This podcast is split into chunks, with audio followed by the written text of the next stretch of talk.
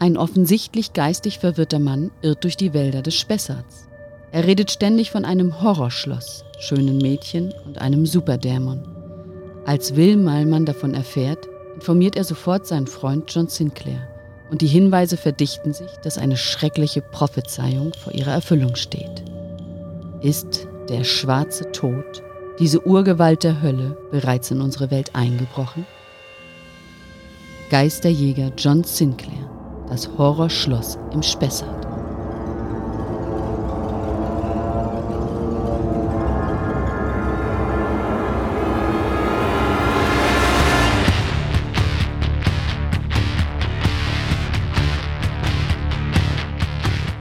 Die Edition war noch jung.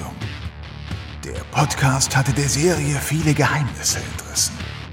Grandiose Sprecher und Hollywood-reife Effekte erzeugten den Glauben an das Übernatürliche. Doch auch das Blöde existierte.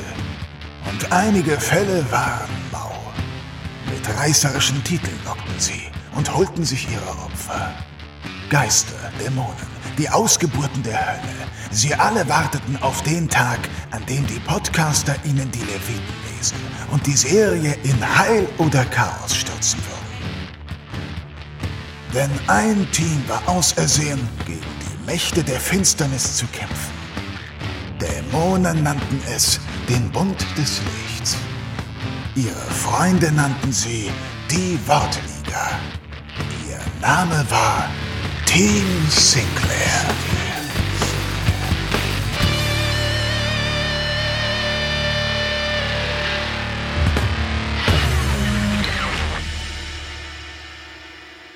Hallo Freunde der gepflegten Gänsehaut, mein Name ist Olaf und wir begrüßen euch recht herzlich beim Team Sinclair Podcast. Mit mir dabei sind mein Kollege vom SSP, der Sebastian.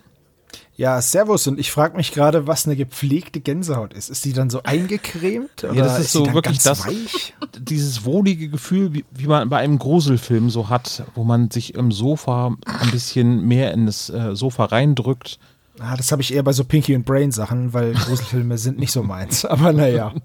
Da, darf ich und, eigentlich schon was sagen und, und, und lachen darüber? Na, äh, natürlich darfst du das. Hallo wurde, Franz, oder? ich habe dir nämlich jetzt eigentlich, äh, hätte ich dich zuerst vorstellen müssen, vor Sebastian. Alles Vielleicht gut. rette ich das noch im Schnitt, aber äh, Ach, ich wollte dir gut. eigentlich noch ein bisschen mehr ähm, Raum geben, Franzi, weil wir haben ein schlüpfriges Thema, nämlich das Horrorschloss im Spessart und das ist unser Fachgebiet, ne, Franzi? Auf jeden Fall, ja. Also, das ist ja jetzt schon die zweite Folge, die hier ähm, Bordelle und sowas thematisiert. Und ich glaube, ja, Olaf und ich, wir haben einfach, wir haben unser Thema gefunden. Ich glaube auch. Ich sitze hier mit meiner Goldkette und Unterhemd rum. Wieso? Wenn es um also professionalisierten.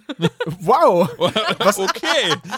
Okay, gut, cool. Was wir machen jetzt, jetzt noch einen Videopodcast. das macht Spaß. Eieiei. Oh Gott. Das also, ist doch, ja das ist doch die Faszination des Podcasts, dass man eben nur hören kann. genau. Also, ich liebe Leute, wenn es um professionalisierten Beischlaf geht, dann ist das euer Team. Wir sind ja besonders gut im Team, ne? Oh, Mando. Uh, ja. Okay. Wollen Aber wir, wir haben heute eine Spessart gelagerte Sonderfolge vor uns. Ne? wir ja. reden heute das über Folge 7 der John Sinclair Edition 2000, das Horrorschloss im Spessart. Aber wir haben erst einmal noch die Zusammenfassung von der Folgenbesprechung davor, nämlich Schach mit dem Dämon. Was gibt es dazu zu sagen? Wie fandet ihr die Folge? Franzi? Ja, gut. Ich habe die ja besprochen mit dem, mit dem lieben John. Also, mhm. ich fand die ganz gut, ne? Ähm, also die meisten werden jetzt auch meine Meinung zu der Folge schon gehört haben, wenn ihr bei dieser Folge angekommen seid. Ähm, ich, ich, musste die ganze Zeit an Harry Potter und die Kammer des Schreckens denken. Ähm, total. Nee, ja? das war Stein der Weisen. War das Stein der Weisen? Mit dem Schachbrett ist im ersten Teil, ja.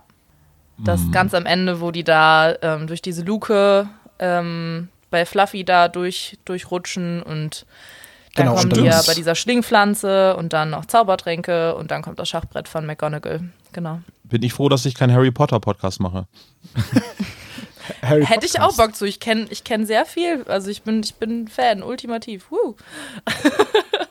Sebo und du, kannst du das auch, oder? Was, Harry Potter? Hm?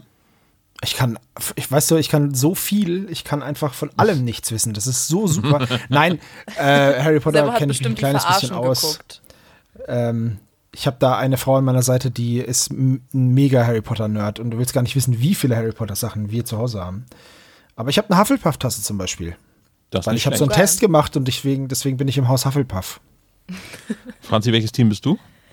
Ja, natürlich Gryffindor. ja, ich habe auch diesen tollen Test mal gemacht. Und du, Olaf? Äh, ich würde auch sagen, dass ich Gryffindor bin. Alter, du bist Team Lehrerzimmer. So so du bist, ich bin Team Lehrerzimmer, genau. Du bist bin, viel zu alt. Nee, ich, bin, ich bin der sprechende Hut, sagen wir mal so. Oder Filch. Team Filch. Ich bin der, äh, ja. der kopflose Olaf, bin ich jetzt eher im Podcast. Nein. Also Schach mit dem Dämon, um nochmal auf das äh, Thema zurückzukommen. Ich fand äh, den Octavio hieß der äh, ja. Verkäufer Bösewicht. des Schachspiels, ne? Genau, ja, der Antiquitäten-Fuzzi da. Äh, fand ich ganz, ganz großartig. Äh, es ist Udo Schenk in seiner äh, sehr altklingenden Stimme und er hat mich trotzdem überzeugt, äh, dass dieses, äh, diese Partie natürlich so ein bisschen vor die Hunde gegangen ist. Ähm, liegt vielleicht an, dem, an der Tatsache, dass John Sinclair ziemlich gut Schach spielen kann ne? und ein Kreuz benutzen kann dafür. Ja, und, und Dämonen das in der Hölle anscheinend äh, nicht gelehrt bekommen. Ich glaube, die denen ist nicht langweilig genug da, dass die halt Gesellschaftsspiele anfangen zu spielen. Aber das ist so unser Steckenpferd. Das ist auch unsere Bürde jetzt für diese ähm, Podcast-Folge, dass wir jetzt alternative Herausforderungen finden sollten für äh, Octavio, damit er John Sinclair besiegen kann. Da hatte Sebo einen ganz, ganz tollen Vorschlag gemacht. Nämlich, welches Spiel wäre das Richtige? Also ich bin für Monopoly. Das Spiel ist so schlecht, das verdient nicht mal das Prädikat Spiel und außerdem ähm, musst du dann nichts können. Da gewinnt sogar ein Dämon und auch wenn der Dämon nicht gewinnt, sind am Ende alle unglücklich. Ich wollte gerade sagen, das Einzige, was man Monopoly machen muss, du musst einfach nur komplett sinnlos alles kaufen, was dir in die Finger kommt und dann alle anderen halt daran damit zur Weißglut treiben. Ist so wie im echten Oder? Leben eigentlich. Ja. Ich hätte mir ja. das auch sehr lustig vorgestellt, wenn die Mau Mau gespielt hätten. Wir spielen ja. auf der Arbeit immer Mau Mau und das ist mega witzig in der Mittagspause. Sorry, das, also bei Mau Mau wäre ich sofort dabei. Das ist mega witzig. Vielleicht hätte Octavio auch ein Würfelspiel spielen können mit gezinkten Würfeln. Wäre auch eine uh, sichere Bank gewesen. Das wäre schlau gewesen. Ja. Das wäre sehr schlau, ne? Dann hätte John so einen normalen Würfel bekommen und äh, er hätte sich dann irgendwie die höchsten so einen Würfel mit, keine Ahnung, nur Sechsen oder so gegeben. Ja, aber also dann hätte John halt seine Kreuzformel gerufen und dann wäre die Würfel dann auf einmal umgekippt oder so, keine Ahnung. Ich frage mich einfach, warum er nicht, er ist doch ein Dämon, dann soll er doch zaubern und die Würfel dann genau auf die Seite fallen lassen, wo er möchte. Ja, das hätte so sein können, ja. ja. So wie ein aber Jedi gut, halt. Können, können Dämonen zaubern in dem Sinne, dass die so bestimmte Sachen machen können? Die sind doch einfach. Also, wenn die das nicht hinkriegen, einen Würfel zu drehen, dann brauchen wir auch vor denen keine Angst haben, glaube ich, oder? Ich wollte gerade sagen, das ist doch einfach Telekinese, ne? Also eine einfache also. Telekinese. Ja, theoretisch. Hm.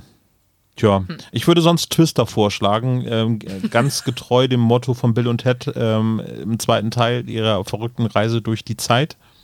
Äh, da haben sie ja auch mit dem Tod schon Twister gespielt. Wird auf jeden Fall, ähm, also da darf man auf jeden Fall keine Angst vor Körperkontakt mit Dämonen haben, wenn man so ein Spiel spielen möchte.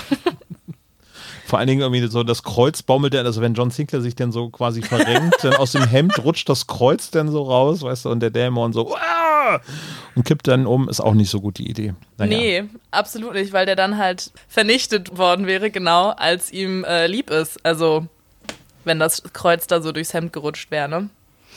Die Frage, die sich mir immer stellt, ist, wenn ich die ultimative Vernichtungswaffe um den Hals trage, warum rampage ich nicht einfach da durch? Warum spiele ich dann überhaupt Schach? Weil es dann keine John Sinclair-Folge mehr gäbe. Ja, okay. Das ist, das ist. Vergleich auf der Flucht und gestanden nach fünf Minuten, ne? Schon, aber ja. weißt du, er hat ja diese. Na, egal. Aber das hat ja auch ähm, denn Jason Dark relativ schnell bemerkt, dass er quasi die Deus Ex Machina ihn schon um den Hals gehängt hat. Und äh, daran knuspert er ja so ein bisschen rum. Das hat ja über, über die 200, 300 Bände irgendwie versucht noch so ein bisschen zu revidieren. Das heißt, er hat dann erst einmal so die Aktivierung des Kreuzes mit den drei, äh, mit den vier Erzengeln ähm, auf die Spur gebracht. Dann haben sie festgestellt, okay, es gibt dann halt andere Mythen, wo das Kreuz nicht wirkt. Dann wurde das Kreuz entmachtet von Lilith und dann gibt es noch eine neue Kreuzformel dann. Äh, wo, dann ist ja auch noch das mit, mit, wenn er die Kreuzformel sagt, dass dann halt auf der anderen, also irgendwo auf der Welt halt quasi dieses Ungleichgewicht, was dann entstanden ist, halt ausgeglichen wird. Das heißt, es kann halt sein, dass halt irgendjemand auf der Welt stirbt dafür, dass er halt irgendeinen großen Dämon besiegt, so, sozusagen. Ja. Genau, das ist das ausgleichende Moment, aber das hat ein paar äh, äh, Romane gedauert, bis, bis sie das ja. so einigermaßen hingekriegt haben. So, ne? Dass es auf einmal ein, eine Waffe ist, die bei allen Mythen so was machen kann oder bei den meisten, also äh, oder auch äh, Glaubensrichtungen. Ne? Also es hieß ja irgendwann, wenn, wenn die ganze Geschichte in China und äh, so weiter spielt, dass eben halt eine christliche Waffe da nichts äh, gegen die Dämonen aus, aus dem anderen Mythos eben was bewirken anrichten kann. kann. Team Sinclair. Ja, ist schon ganz gut. Aber jetzt sind wir erstmal bei ganz irdischem Thema. Wir sind nämlich jetzt in Deutschland äh, mit äh, der Horrorschloss im Spessart-Folge und äh, dem ersten Auftritt des Schwarzen Tods. Das würde ich jetzt nicht als großen Spoiler für diese Folgenbesprechung jetzt ansehen, sondern das äh, zeigt schon das Cover. Wollen wir erstmal mit ja, den harten den Fakten äh, des Romans bzw. dem Hörspiel anfangen? Na, zuerst mal, wann es rausgekommen ist. Es ist nämlich am 11.04.1978 erschienen als, äh, als Romanvorlage, als Heftchenvorlage. Hm, Band 7 ist das dann, ne? Genau. Oder genau. 57, je nachdem, wie du die Zählung siehst. Wenn du die Gruselromane davor dazu zählst, ist es Band 57, genau. Genau. Und das Hörspiel ist im Jahre 2000 erschienen. Ja, bei den Sprechern haben wir natürlich als John Sinclair haben wir Frank Glaubrecht und äh, wir haben in seinem ersten Auftritt haben wir Will Meilmann äh, und er ist auch eine James Bond Stimme. Habt ihr es rausgehört, dass es Timothy Dalton ist sozusagen? Lutz Riedel, ne? Genau. Ist für Oder mich Jan aber Jan Tenner. Genau. Ist natürlich Jan Tenner für mich, hallo? Nichts anderes. Da, da, muss ich mich jetzt auch direkt als nicht so großer James Bond-Fan outen, beziehungsweise ich glaube, ich bin doch noch ein bisschen zu jung, um die ganz alten James Bond-Filme zu gucken. Ich habe erst leider mit Daniel Craig angefangen, James Bond zu gucken. Shame on me. Finde ich nicht schlimm. Das ist äh, natürlich ein Fauxpas, den wir dir äh, aufgrund deines jungen Alters noch verzeihen können, irgendwie so, aber. Vielen Dank. Ja, es ist wirklich sehr lustig, dass die mit, äh, also Will Malmann ist ja im Prinzip das deutsche Pendant zu John Sinclair. Naja, wobei einfach nur sein Freund. Äh, da ist aber der Cast schon ziemlich gut gewählt eben. Ja, aber man kann schon sagen, das deutsche Pendant, weil er ist ja auch Kriminalkommissar. Das ist John ja im Prinzip auch nur halt ähm, in England dann, ne? Äh, wer mir beim Cast noch aufgefallen ist, äh, Carla wird gesprochen von Martin Kessler. Den kennst ja. du aber, ne, Franzi? ja, da habe ich dann auch ganz kurz gedacht, hups, Nicolas Cage ist da in den Raum reingekommen. aber äh, ja. welcher Cage wäre das denn? Der mit den zurückgegelten Haaren oder? Ähm? Ähm, ja, ja. Und äh, der dann so ein bisschen glubschäugig, finster in die Kamera guckt. mit so einer kleinen, äh, mit, so, mit so einem breiten Oberkörper von Vin Diesel dann kombiniert, weil er ist ja auch die Synchronstimme von Vin Richtig, Diesel. für mich ist es eher Vin Diesel. Aber gut, ich äh, ja, ja Ich habe beides jetzt im Kopf. Es ist sehr verwirrend. Könnt ihr euch Vin Diesel als Betreiber eines Bordells vorstellen? Eher Nicolas ja. Cage, oder? Äh, kannst, natürlich. Du nimmst Vin Diesel in seinem Standard-Unterhemd, da hängst du eine Goldkette um. Boing. Ja, der, hat doch auch, der hat doch auch schon diese Kreuzkette um. Dann könnte er auch. Ah, stimmt. Ne, ja, aber das hat, er, hat er die John abgenommen. Was war das denn für eine Frage? Könnt ihr euch Vin Diesel als Bordellchef vorstellen? natürlich. Mhm. Kannst du dir vorstellen, dass der Schauspieler ist? Ja, nee. nee. aber er spielt, er, er, spielt Dungeons and Dragons, das muss man ihm hoch anrechnen. Ah ja. Dass es sich für den Schrott hergibt, meinst du jetzt? Es wäre so meinst schön. Meinst John Sinclair mal, jetzt, meinst du, ne? Als Schrott. Ja, ja. Es wäre ja. so schön, wenn es mal genau. einen coolen Dungeons and Dragons Film gäbe. Oh. äh, der soll ja gemacht werden, ne? Ja. Ich muss gerade nochmal auf Nicolas Cage zurück. Ähm, kennt ihr den einen Film, wo er mit John Travolta zusammen Gesichter tauscht. Ja, ja klar, Face, Face, Face, im, im, Körper des Boah, Feindes. Gerade vor ein paar Tagen nochmal drüber geredet, über den Film und also genau so wie er in dem Film ist halt, eigentlich könnte ich ihn mir vorstellen, so dass er da in den Raum reinkommt und diesen Bordell Menschen spielt. Hab ich ich finde es halt cool, dass man bei dem Film tauschen sie ja Gesichter und Körper. Ja. Also, ja, ja, ist abgefahren. Vor allem die beiden so. Oh, das ist so schlecht. Vor allem halt, weil du halt, die Rollen sind ja auch extra so gewähnt, wenn die sich dann am Ende wieder tauschen, dann mhm. ist es so komisch, weil John Travolta halt einfach immer der Bösewicht ist. Ja, ja. Aber naja. Passt sehr gut. Ja. ja. Ja, so ist es. Gut, wer ist mir noch aufgefallen? Judy Winter äh, als ähm, Ach, Miss, ja. Miss Erhardt. Miss Clarissa Franklin. Achso. Äh, genau, ja. Franklin. Also für diejenigen, die es nicht wissen, äh, Clarissa Franklin ist ein Charakter, eine Charakterin. Nein, Charakter ist, Engl äh, ist Englisch, das gendert man nicht. Ähm, ein Charakter von den drei Fragezeichen. Äh, ein wiederkehrender Charakter. Und sie spricht hier, ähm, wie heißt sie denn? Brandner. Marina? Ja, die Frau des ähm, wahnsinnig gewordenen Protagonisten, der in der ersten Szene auftritt. Aber erst einmal, lass uns mal kurz über das Cover sprechen. Das ja. Horrorschloss im Spessart, äh, nicht zu verwechseln mit dem Spukschloss im Spessart, einer alten Filmserie aus äh, den 50er und 60er Jahren. Ja, ist die Fortsetzung vom Wirtshaus im Spessart. Das Horrorschloss im Spessart? Nein, nein, das Spukschloss im Spessart. Genau, mit Lilo von der Sesamstraße, also Lieselotte Pulver. Ja. Ja, äh, habt ihr euch das Schloss so vorgestellt, wie es im Hörspiel so rüberkommt oder wie auf dem Cover zu sehen ist? Sieht halt aus wie ein Pub. Mm, ja. Also das erinnert mich tatsächlich auch schon wieder an Harry Potter, an den tropfenden Kessel, da wo Harry ganz am Anfang im ersten Teil da in so einer Seitenstraße in einer, so einer Londoner Gasse irgendwie reingeführt wird. Ja also gut. Ich finde, es sieht nicht so wirklich nach Schloss aus.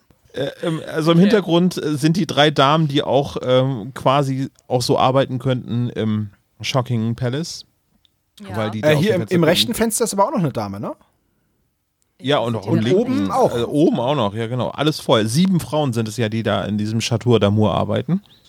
Ähm, Warte, ich also, glaube, ich habe ein anderes Bild hier. Ich sehe gar kein rechtes Fenster. Ja, du siehst wahrscheinlich nur den Roman und auf dem äh, ja, der Roman ist etwas CD ist es ein bisschen breiter, ja. Genau, beim Roman Echt? ist etwas schmaler das Bild. Aber da hast du nichts verpasst. Du siehst beim, okay. äh, beim CD-Cover auch nur ein paar Millimeter mehr und man erkennt halt, dass da eine blonde Frau steht. Ah ja, okay. Mhm. Und im Vordergrund, wer soll das sein? Der weiße Tod. Der weiße Tod, ne? Das ist nur, dass du ihn nachts besser siehst. Normalerweise ist es der schwarze Tod.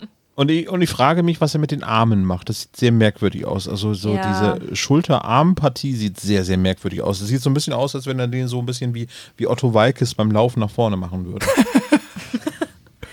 ja, sieht Für so ein bisschen aus wie so eine Vogelscheuche irgendwie, ne? So. Es ist halt ja. einfach nur ein Umhang mit Kopf. Ja. Aber der und schwarze Tod ist doch ein riesen schwarzes Skelett, also irgendwie übermenschlich genau. großes Skelett mit einer Sense. Ja, die hat er hier wohl vergessen. Und, ähm, Oder er hat. Nee, warte mal. Ich glaube, die hat er in der Hand. Die ist nur von, ähm, von der Schrift äh, so ein bisschen überdeckt, weil wenn ihr mal direkt unter dem Fenster guckt, da ist so ein komisches Dreieck. Oder ist das von dem Haus? Das ist das Geländer, das ist das Treppengeländer. Ah, okay, okay, das sah gerade aus wie eine Sense. Ach, das ist ein Treppen. Ja, okay. Jetzt sieht es also, doch nicht mehr frag, so ganz aus wie Ich frage dich mal, siehst du auf diesem Bild hier auch einen Totenkopf? Äh, ja, und zwar, wenn man links, ganz links, ist doch so ein, ist sind doch so Bäume, ne? Stimmt. Und da ist jetzt sind so zwei Augen und unten drunter ist ja. so ein Ast und das sieht aus wie eine Nase und dann könnte das ein Totenkopf sein. Ja, das könnte sein, ja, genau. Vielleicht Nein, das war ein, ein, Spaß aus unserem anderen Podcast. Äh, Wirklich? Aber, äh, aber ansonsten finde ich das Cover insgesamt, auch wenn das vielleicht das Schloss ein bisschen anders aussieht und warum ein deutsches Schloss im Spessart einen ähm, französischen Namen trägt. Ja, weil man das was ja umbenennen und Stein kann. gemeißelt ist, ne? Also das. Weil man das weil aber auch kaufen kann bei einem sogenannten Steinmetz. ja, weil Französisch eine erotische Sprache ist. Deswegen. Nein, keine Ahnung. Der Spesserter, ich wohne im Spessert. Ich will jetzt niemanden oder alle über einen Kamm stellen, aber der Spesserter redet so nicht. okay. Aber gut. Wie, wie würde das denn jemand aus dem Spessart aussprechen? Nein, ich würde, ich kann damit nur meinen Landsleuten auf die Füße treten. Das funktioniert so nicht. Aber es wäre kein Chateau. Nee? Nee. Auf keinen Puff, Fall. Oder, äh, Puff, Liebespuff oder wie würde der heißen? Ja, wahrscheinlich wäre das auch nicht das Horrorschloss, sondern eher das. Nein, das müssen wir wieder rausschneiden. Aber da können wir eine Queste für unsere äh, Nachfolger. Das ist eigentlich eine gute Idee. Wir schieben ja. unsere unseren, unsere Scham den anderen zu. Und dann die, die, die Herausforderung nennen wir dann am Ende genau. dieser Besprechung. Ne? Das, das ist eine gute Idee. Gut. Haben, Haben wir die harten Fakten äh, dazu jetzt durch? Ja, würde ich sagen. Genau, ich hätte noch zu ergänzen, ähm, als Tonstudio Braun Hörspiel ist das die erste Folge gewesen, die herausgekommen ist von John Sinclair aus der Tonstudio Braun Hörspielreihe. Damit fing das dann an. Die gibt es unter anderem noch als Nachdruck in, als Vinyl zu kaufen. Für diejenigen, die sowas sammeln würden. Außer mir vielleicht so. Was ist denn genau also gibt es einen großen Unterschied zur Studio Braun Folge? Weil wenn das als erste Folge rausgekommen ist, müsste man da ja irgendwie. Ja, also ähm, ja, ich werde das, glaube ich, an passender Stelle nochmal erwähnen. Es okay. lässt sich auf jeden Fall feststellen, dass es natürlich jetzt, weil es die erste Hörspielfolge gewesen ist, dass der schwarze Tod dort einfach quasi auftritt und nicht irgendwie über sechs Folgen erstmal angekündigt wird. Ähm, hinzu kommt natürlich, dass bei Tonstudio Braun die Folgen nur bedingt chronologisch erzählt worden sind. Das heißt, es geht dort in den Handlungen mal hin und her, mal ist dann der Gegner äh, Asmodina, obwohl eigentlich der schwarze Tod noch gar nicht da war und oder schon wieder da ist in der nächsten Folge. Deswegen ist das mit der Chronologie ein bisschen schwieriger. Es gibt aber bei der Erzählung ein paar Unterschiede und die werde ich gucken, dass ich die an äh, entsprechender Stelle mit einbauen kann. Ich vermute, dass nämlich ähm, das Tonstudio Braun ein bisschen näher bei den Sachen, die sich unterscheiden, an der ähm, Romanvorlage sich orientiert. So. Das wurde hier so ein bisschen, ich sage jetzt mal, gestreamlined, was so in, im Laufe der Folge so passiert. Ja, ja, okay. Genau. Dann können wir das ja. Dann erwähnst du das später einfach. Ich, genau, ich könnte jetzt damit anfangen, wenn wir mit der Besprechung der Folge jetzt loslegen wollen. Ja. Das ist eine gute Idee. Team Sinclair. Bei dem Tonstudio Braun wird erst einmal erzählt, wie eine Verlosung stattfindet. Die Gäste des Chateau d'Amours äh, haben die Chance, eine kostenlose Nacht mit einer Dame zu verbringen. Deswegen gibt es dort eine Verlosung. Und ähm, einer äh, nicht namentlich erwähnte Person gewinnt eben oder Mann gewinnt eben diese Verlosung und der wird dann auf das Zimmer gebracht und da steigt dann quasi auch gleich, äh, startet das Hörspiel der Edition 2000. Da steigt dann gleich die Party, wolltest du sagen? Da steigt, äh, steigt, genau, also im Prinzip, äh, er geht mit der Frau hoch und er wird dann quasi in den Keller geworfen und da fängt ah, ja. jetzt die, Folgen, äh, die Folge an. Ganz kurz, das erinnert mich auch ein bisschen an äh, Nachtclub der Vampire. Da ist es ja auch im Prinzip so, dass äh, ähm, an den, den Mann, der da in das Shocking Palace reinkommt, soll ja auch ähm, eine von den Frauen verlost werden. Ne? Das ist ja auch so ein bisschen ähnlich. Es ist ein gängiges Thema offensichtlich so, genau. Ja. Um wahrscheinlich, ja, ich frage mich halt, ich habe da so ein paar Fragen zu. Warum wird eine Frau dort verlost? Weil die Mitgliedschaft in diesem Club, ähm, Chateau d'Amour, ist recht kostspielig. In der ähm, Tonstudio Braun ähm, Serie kostet es 2000 Mark und jetzt kostet es 2500 Euro. Im Monat oder was? Ich weiß nicht, ist das so eine Art Flatrate, wie man da buchen kann? Ja, tatsächlich. nicht so aus, du. Tatsächlich gab es ja sowas schon. Es gibt ja dieses, also nicht, nicht nur dieses Flatrate-Saufen, sondern eben auch äh, bei so äh, Bordellen ja. und so gibt es ja auch so eine Flatrate irgendwie. Also kann das schon sein. Das ist schon realistisch. Ja, aber warum wird denn noch was verlost, wenn man eh eine Flatrate hat? Ja, naja, weil, naja um dann halt so den Reiz zu steigern, dass du dir halt keine Frau aussuchen darfst, sondern halt, ähm, es wird dir eine quasi dann, oder weiß ich nicht, es wird eine auf den Podest gestellt und dann ähm, musst du halt mit den anderen Männern irgendwie darum wetten, sozusagen. Ich meine, Männer lieben das doch, irgendwie in Konkurrenz zueinander zu stehen und dann. Oh ja, das ist das Allerbeste. Ne? Das, das, ist so ja. super, wenn man um alles immer kämpfen muss. Auch, das ist voll cool. Ist auch gar nicht klischeehaft. ja. ja, aber so könnte ich mir das halt vorstellen, dass es da halt so gemeint ist, irgendwie, dass das so ein bisschen noch diesen Anreiz steigert, irgendwie. Ja. Ja, aber jetzt ist so im Prinzip diese Prolog-Szene, ähm, fängt damit an, dass er in den Keller geworfen wird und es dort ein Wesen gibt, äh, was dem armen Mann den Verstand raubt. So. Genau, also nur, dass Leben. wir jetzt nicht, dass jetzt nicht alle verwirrt sind. Wir sind jetzt bei der Edition 2000 wieder. Genau, da bleiben wir jetzt auch. Ich werfe dann genau. nur ein, wenn es Änderungen zum anderen Hörspiel gibt, ja. Genau. Genau. Was ich total cool fand in der ersten Szene, also das, ähm, der Erzähler erzählt ja ähm, das, was passiert am Anfang. Und ich fand es total cool mal wieder, ähm, dass so sehr bildliche Sprache benutzt wurde. Also ich habe mir das noch rausgeschrieben. Ähm, er sagt, in völliger Dunkelheit umschlossen massive, von weiß-grünem Schimmel überwucherte Mauern, die nach Fäule und Tod riechende Luft wie ein großes versteinertes Organ. Ich finde, da kann man sich sehr viel drunter vorstellen. Das ist super. Ja, ist aber ja. auch so eine Perspektive für den, nur für den Außenstehenden, ne? Weil, wenn es dunkel ist, kriegt das er das ja, sieht er das ja zumindest nicht. Genau, aber das finde ich halt so cool daran, dass du halt ähm, als Hörer sofort dir diesen Ort vorstellen kannst, obwohl es ja für, den, für die Person, um die es geht, halt komplett dunkel ist. Genau, ja. Ja, da hast du einen sehr wichtigen Punkt angesprochen. Ich glaube, das ist auch das, was am ehesten die Erzähler hinbekommen, nämlich diese Gänsehaut zu erzeugen, nämlich durch mhm. dieses ruhige Erzählen äh, der Sachen, die dort passieren, äh, entsteht für mich in der Regel die größte Gänsehaut. Ja. Weil alles andere, was äh, im, im, Hörspiel selber passiert, ist ja meistens eher actionlastiger. Oder eher genau. handlungsvorantreibend so, ne? Also oder Dialog erzeugt nicht so viel Gänsehaut wie eben die Erzählung der Umgebung zum Beispiel. Also. Ja.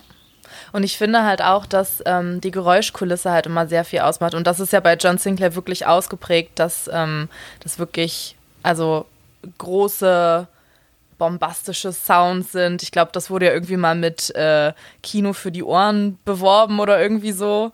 Und äh, auch hier finde ich am Anfang, man hört dann irgendwie so äh, Wasser auf Stein tropfen. Man bekommt sofort dieses Gefühl von, äh, okay, es ist irgendwie ungemütlich, es ist nass, eklig und das überträgt sich halt sofort auf einen. Und äh, also ich saß zum Beispiel jetzt zur Vorbereitung, saß ich teilweise im Auto, habe die Folge gehört und war direkt so, oh geil, dass ich im Auto sitze, so gar keine Lust auf diese Umgebung gerade.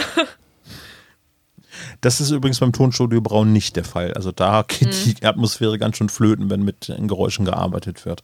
Aber ja, gut. Da ist Herr Brandner, der dort gerade wahnsinnig wird und der verlässt äh, schreiend und ohne Verstand das Schloss und dann beginnt im Prinzip der erste Auftritt von Will Malmann in der Serie John Sinclair Edition 2000.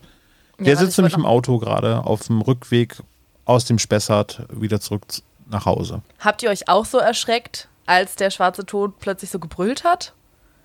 Das kam ja so vollkommen aus dem Nichts irgendwie. Äh, ja, sagen wir mal so, es ist jetzt nicht unbedingt förderlich, wenn man sich darauf konzentriert und dann, das ist halt so ein Jumpscare in Hörspielform. Ne? Ja. Und ich finde, da gibt es ganz schön viele in dieser Folge von. Ja, das ist also, richtig. Ja. Bin da ein bisschen zusammengezuckt. ja, ich meine, äh, die, die Soundkulisse vom Schwarzen Tod ist auch wirklich gut. Ne? Also, ja. so, so klingt auch ein bedrohlicher Dämon. Also nicht so wie ein Standardvampir, Werwolf oder so, sondern einfach das klingt schon nach etwas, okay, da ist jetzt wirklich etwas Großes im Keller da. Wilmalmann fährt Auto in seinem Ascona, den er fährt. Ja. Und er fährt dann Ralf Brandner an.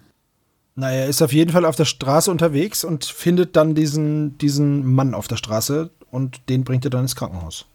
Stimmt, es ist nicht Ralf Brandner, sondern es ist der Vater, genau.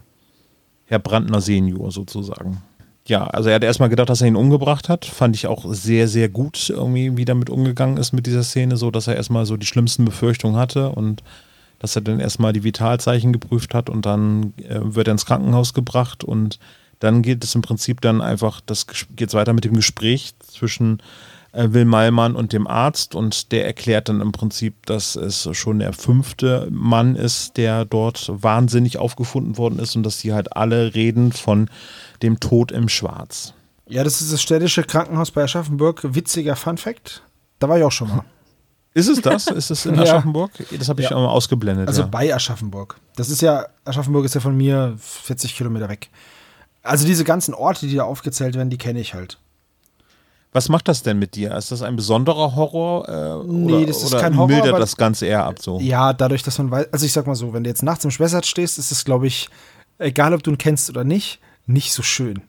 Weil es halt einfach das größte zusammenhängende Mischwaldgebiet Deutschlands ist und da kann man sich halt auch super drin verlaufen. Ähm, aber ansonsten, ja, ist es halt. Ich finde es halt cool, wenn man mal. So müssen sich die ganzen New Yorker fühlen, wenn ständig New York kaputt gemacht wird. so, man kennt die Stadt, man läuft die Straßen entlang, man. Äh, ne, und dann passieren da Geschichten auf der großen Leinwand. Das ist ja für uns ja. Deutsche ist es ja eher selten. Gerade gut, okay, Berlin, aber das ist dann immer Brandenburger Tor, Brandenburger Tor, fertig. Und äh, jetzt ist es halt hier mal bei mir in der Provinz und das ist schon, das ist schon cool. Das war auch der Grund, warum ich unbedingt jetzt hier die Folge mitmachen wollte. Als, als Lokalmatador sozusagen. hm.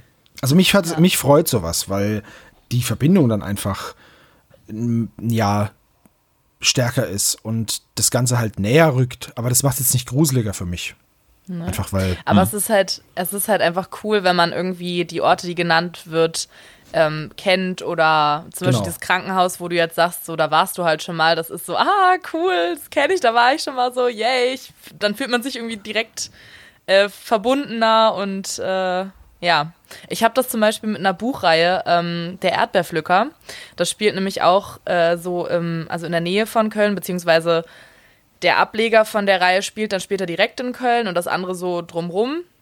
Und äh, bei dem Ableger war das dann auch so, dass dann irgendwie plötzlich vom, keine Ahnung, Neumarkt geredet wurde und so. Und ich war dann so, ha, krass, da, da fahre ich jeden Tag lang. Woo! So, also das ist so ein total besonderes Gefühl, wenn man dann ähm, die Orte plötzlich kennt und ähm, sich dann da irgendwie auch direkt so in der Geschichte selbst so ein bisschen wiederfindet. Ich finde das eher schwer.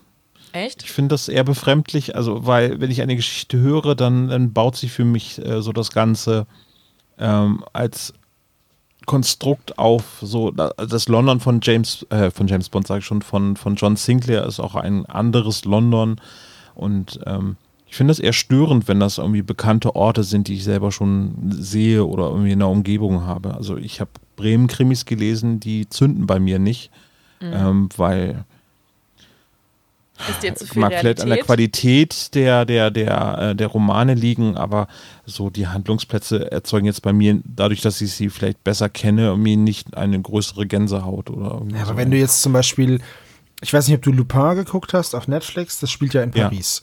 Ja. ja. Ähm, das ist ja jetzt für uns schon wesentlich näher als irgendwas auf der anderen Seite des Atlantiks. Ähm, aber stell dir mal vor, es gäbe Lupin und es würde in München spielen oder in Köln oder in Hamburg oder in Bremen. Dann wäre das doch cool und dann ist es doch, cool. macht doch die Geschichte nicht schlechter.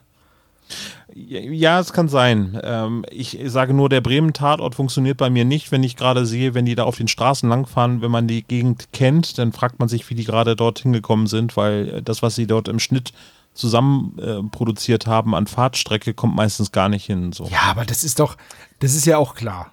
Also da, Suspension of Disbelief, du kannst doch, äh, natürlich. Ja, das meine ich. Da, da, dadurch ist die Fallhöhe hier größer. Ja, aber guck mal, das ist, wenn du dich ein bisschen mit Polizeiarbeit auskennst, dann weißt du ja auch, dass der, dass der Rechtsmediziner nicht die Wurstsemmel ist, während er da gerade arbeitet und dass der auch nicht mit an Tatort kommt oder solche Sachen. Also, das sind halt, weiß ich nicht. Das sind so Sachen, das wird halt auch aus dramaturgischen Gründen wird es halt zusammengefasst oder verkürzt oder ähm, nur angeschnitten.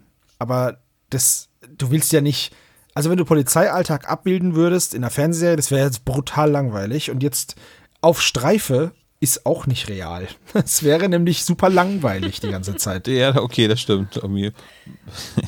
Ja, ich ja, glaube, Olaf, dir fällt es da so ein bisschen schwer, die, die Realität dann auszublenden, beziehungsweise das, was halt nicht ganz stimmig dann ist, ne? Also ja, genau. mit den Fahrtwegen und so. Ja, das kann ich verstehen. Aber Doch, beispielsweise bei diesem, für dieses, für dieses äh, Spukschloss jetzt hier, ne? Oder Horrorschloss. Ja.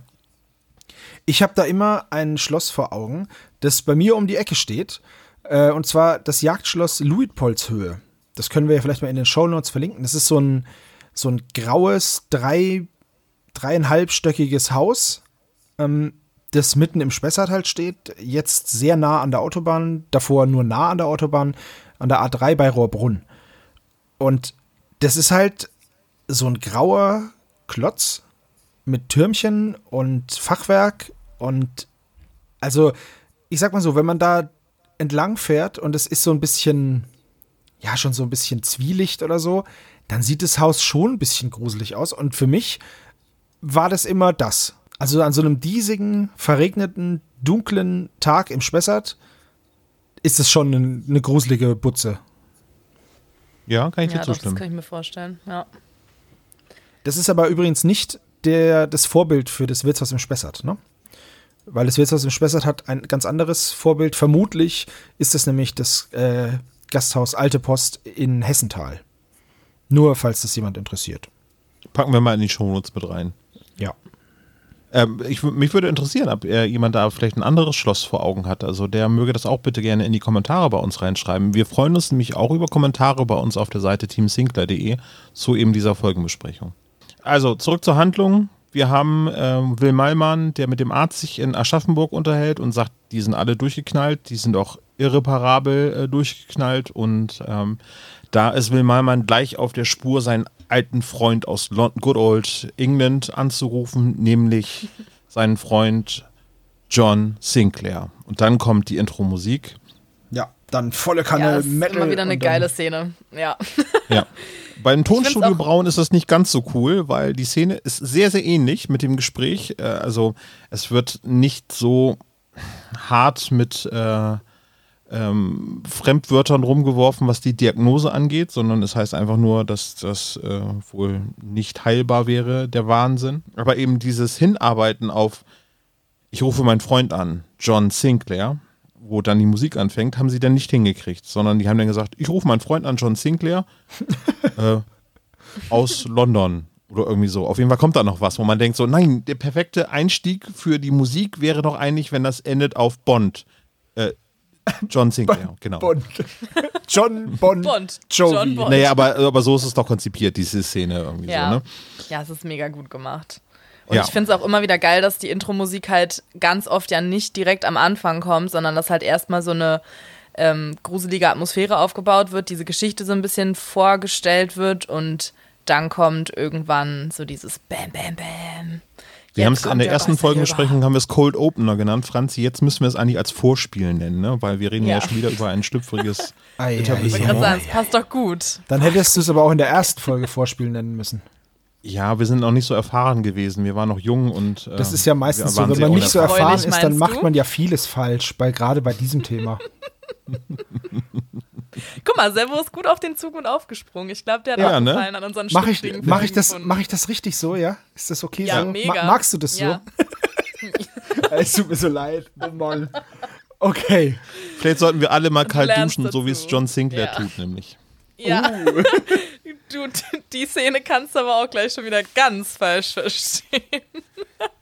Ja, in der Tat. Also er, ja, er, er, er duscht und äh, äh, genießt offensichtlich sehr die, die warme Dusche, nicht die kalte, weil ähm, Mhm. ich glaube, ihm wird ja erst kalt, wenn er aus der Dusche rausgeklingelt wird. Weil nämlich seine wunderschöne, bezaubernde Freundin Jane Collins anruft. Und ähm, er ist sichtlich erbost darüber, dass er aus der Dusche rausgeholt wird. Und ähm, genau, sie waren wohl verabredet. John hat es natürlich äh, offensichtlich vergessen, versucht sich noch so ein bisschen rauszu äh, reden. Nein, nein, ich wusste nur nicht, ob wir, ob du zu mir kommst oder ich zu dir. Ich finde, das hat er ganz ähm, gut abgefangen. ja, auf Ja, jeden Fall, total Auf safe. jeden Fall.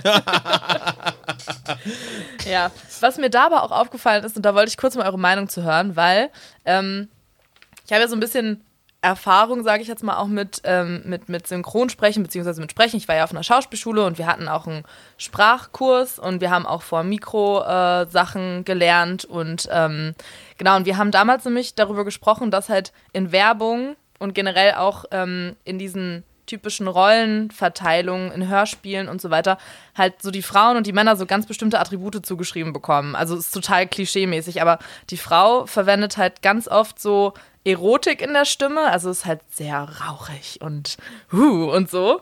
Und ähm, der Mann äh, benutzt halt so Stärke und Männlichkeit und äh, so den Rums in der Stimme, so Bass und so. Und ich finde, das ist mir so krass, also mir ist es so krass in dieser Szene aufgefallen und generell auch bei, bei John Sinclair taucht das, finde ich, immer wieder auf, dass die Frauen halt doch sehr oft so wirklich so Sex benutzen, um halt das, Das, zu bekommen, das, was um sie das wollen. zu bekommen, was sie wollen. Das ist ja total seltsam, dass Frauen Sex Absolut. benutzen, um das zu bekommen, was sie wollen. Das ist mir noch nie passiert. Ich verstehe überhaupt nicht, was du meinst. Ich glaube, du bist da was ganz Großem auf der Spur, Franzi. Ja, ich glaub auch. ja, aber das wollte ich noch mal so offen Selber, wir müssen ein bisschen darlegen mit hier. tieferer Stimme sprechen, ist Ja, genau. klar, ne? Das ist kein Und Problem. ich ein bisschen mehr. Ach nee, ich habe ja gerade nicht so Stimme, sondern ein bisschen mehr sexy. Aber da muss man auch dazu sagen, Hauchen. äh, Ja. Franziska Pigula oder Pigula, je nachdem, wie man das Pigula. jetzt ausspricht, ich weiß es nicht genau, ähm, habt ihr mal diese Smokey Barrett-Romane von der als Hörbuch gehört? Ja. So. Ich glaube, ich habe mal einen Ausschnitt gehört, ja. Und da ist doch der eine, ach, ich will jetzt nicht spoilern, aber bei dem einen ist doch mit ihrem Therapeuten oder, oder Psychologen. Und wenn der dann ihren Namen ausspricht, dieses Smokey, ich möchte das jetzt hier nicht schlecht nachmachen, aber das ist sowas von ähm, sexuell aufgeladen, auch die ganze Zeit immer. Also der mhm. spricht dann halt so von oben herab mit ihr und so arrogant und so. Aber diese, die, die, Stimme, die Stimme von Franziska Piccola, die ist halt sehr prädestiniert dafür. Ja, da, die kann das halt einfach super. Ihre Stimme ist halt schon genau. dafür so gemacht, ne? Klar. Genau, und das ist halt, ja. das ist, das schwingt immer so mit, also für mich auch, also was du gesagt hast, dieses, dieses vielleicht sogar übersexuelle in der Stimme, das ist, schwingt immer mit. Aber das kann auch daran liegen, dass ich es einfach von Franziska Piccola so auch oft gewohnt bin. Also ich habe jetzt äh, zu meiner Schande, ja, ja, ich habe nie Akte X geguckt. So, ich denke ich mal, dass Dana nicht. Scully jetzt nicht die ganze Zeit super sexy war. Und hätte ich das vielleicht gehabt als, äh, ja, als Leitfaden oder beziehungsweise als, als ähm, Referenz, dann würde ich das vielleicht anders sehen. Aber dadurch, dass ich halt in vielen Geschichten, die sie gesprochen hat oder viele Rollen, die sie verkörpert hat, die ich gesehen habe, war das halt, da war das halt immer so ein Ding. Und deswegen mhm. schwingt es für mich da auch immer sehr schnell mit. Steile These von mir, ähm, dass Scully aus Akte X in Deutschland sexier ist als in der englischen Originalfassung, weil Gillian Andersons Stimme nicht so erotisch ist wie die von Franziska Piccola. Ja, das kann echt sein. Dann liegt es wahrscheinlich wirklich an ihr. Ja. Aber zum Beispiel, ähm, wenn wir jetzt Glenda nehmen als Vergleich, Glenda hat halt, also Glenda hat ja natürlich eine viel höhere Stimme, aber die ist auch immer so sehr Kess. positiv und aber da, da schwingt auch immer so ein bisschen Flirten mit drin, finde ich. Ja, also Kess so. ist, glaube ich, Hör das, auf, Kess zu sagen. Doch, ich als alter Mann kann das sagen. Komm schon, das war eine super Scrubs-Anspielung und du hast sie nicht verstanden. ich stimmt. auch nicht. Scrubs habe ich auch nie geguckt. What? Okay, das ist aber jetzt leider Pflicht. Das war also die Folgenbesprechung. Oh, oh, ist hier be hiermit beendet. aber ich, also ich kenne ich kenn ein bisschen was davon, aber ich habe es nie komplett von vorne bis hinten geguckt. Scrubs ist großartig. Kann ich nur jedem nochmal empfehlen. Gibt es auf Disney Plus gerade. Genau, also John Sinclair hat es auf jeden Fall verkackt. Er hat den, äh, das Date mit Jane Collins vergessen und äh, er geht dann erstmal schnell unter die Dusche, weil sie sich hat doch erweichen lassen, für eine Flasche Shampoos vorbeizukommen, um ein Frühstück im Bett wahrscheinlich einzunehmen mit Champagner. Äh, und es klingt nochmal am Telefon, während John Sinclair sich noch einmal richtig sauber macht unter der Dusche. Und diesmal ist es Will Malmann, dass es halt einen Auftrag gibt in Deutschland und John Sinclair ist natürlich pflichtbewusst und ähm, macht sich sofort auf den Weg zum Flughafen und vergisst dabei, Jane Collins abzusagen. Pflichtbewusst finde ich ein sehr gut positiv gewähltes Wort von dir hier. Ich habe mir direkt da aufgeschrieben, naja, jetzt wissen wir auch, wo seine Prioritäten liegen. Naja, also die Arbeit muss ja gemacht werden. Ja. So, und jetzt kommen wir mal eben kurz zum Tonstudio Braun, beziehungsweise zur Romanvorlage, weil ähm, dort gab es natürlich noch keine Handys, äh, dass Jane Collins quasi von unterwegs anruft, sondern sie ist da. Und John Sinclair lässt sie dann quasi alleine, äh, also die wollten das Wochenende zusammen verbringen. Und also, ähm, er sagt, dass, dass er nach Deutschland muss. Und sie unterstellt ihm natürlich, dass er dort eine Affäre hätte. Aber er bekräftigt eben, dass es halt Will Malmann ist. Aber jetzt kommt's. Was Jane Collins denn macht, ist im Streit heraus geht sie an John Sink das Telefon und ruft einen äh, Peter an, ob er nicht Zeit hätte, mit ihr das Wochenende zu verbringen. Ja klar, der geht eine Runde surfen mit ihr in Rocky Beach. Sehr gut. Es klang ein bisschen anders. Aha. So. Wollen wir das jetzt wirklich also bewerten? Nö, nee, okay, eigentlich gut. nicht. Äh, also, das können wir äh, mal so stehen äh, lassen für dann spätere Folgen, weil da passiert ja auch noch ein bisschen was mit John und Jane und noch so einer gewissen anderen Frau, ne? Also, da ich sag mal so, dass zurückkommen. Ich sag mal so, bei Tonstudio Braun lässt er sie zwar auch stehen, aber wenigstens weiß sie, wo er hingeht. bei, ja. bei der Edition 2000 ist er einfach weg. Ja. Ja. Das muss schon scheiße sein. So, verabredest dich mit deinem Freund, tauchst du vor der Tür auf, klingelst, klingelst, klingelst, geht halt keiner ran. Und ich meine, wann kommt der wieder? Was ist denn der zeitliche Ablauf hier? Ich, zwei Tage später oder so? Ja, vor allem, das, ich, ich rufe dich jetzt an und sag, hey, komm vorbei. Du bist 20 Minuten ja. später da und ich bin wie vom Erdboden verschluckt. Na toll. Oh, Vor allem bei seinem sauer. Job muss man sich ja schon ein bisschen Gedanken machen. Er hätte auch einen Zettel hinlegen können, ne? Ja, oder halt ja. anrufen. Sie hat ja offensichtlich ein Telefon. Und, sie ruft aber auch nicht an. Ja, die ja, sind vielleicht, vielleicht sind ja, die, die als Pärchen nicht so kommunikativ. Man weiß es nicht. Aber ja, wobei wir sind jetzt im Jahr 2000, vielleicht ist das auch noch nicht so ein großes Ding. Also miteinander reden, ja, nicht. stimmt. Miteinander reden ist eher so ein nee, 2010er Ding. Das war, noch, das war noch nie ein das Ding. Das wird sich auch nicht durchsetzen mit dem Reden. das ist auch Quatsch. Also macht nur Stress und Arbeit.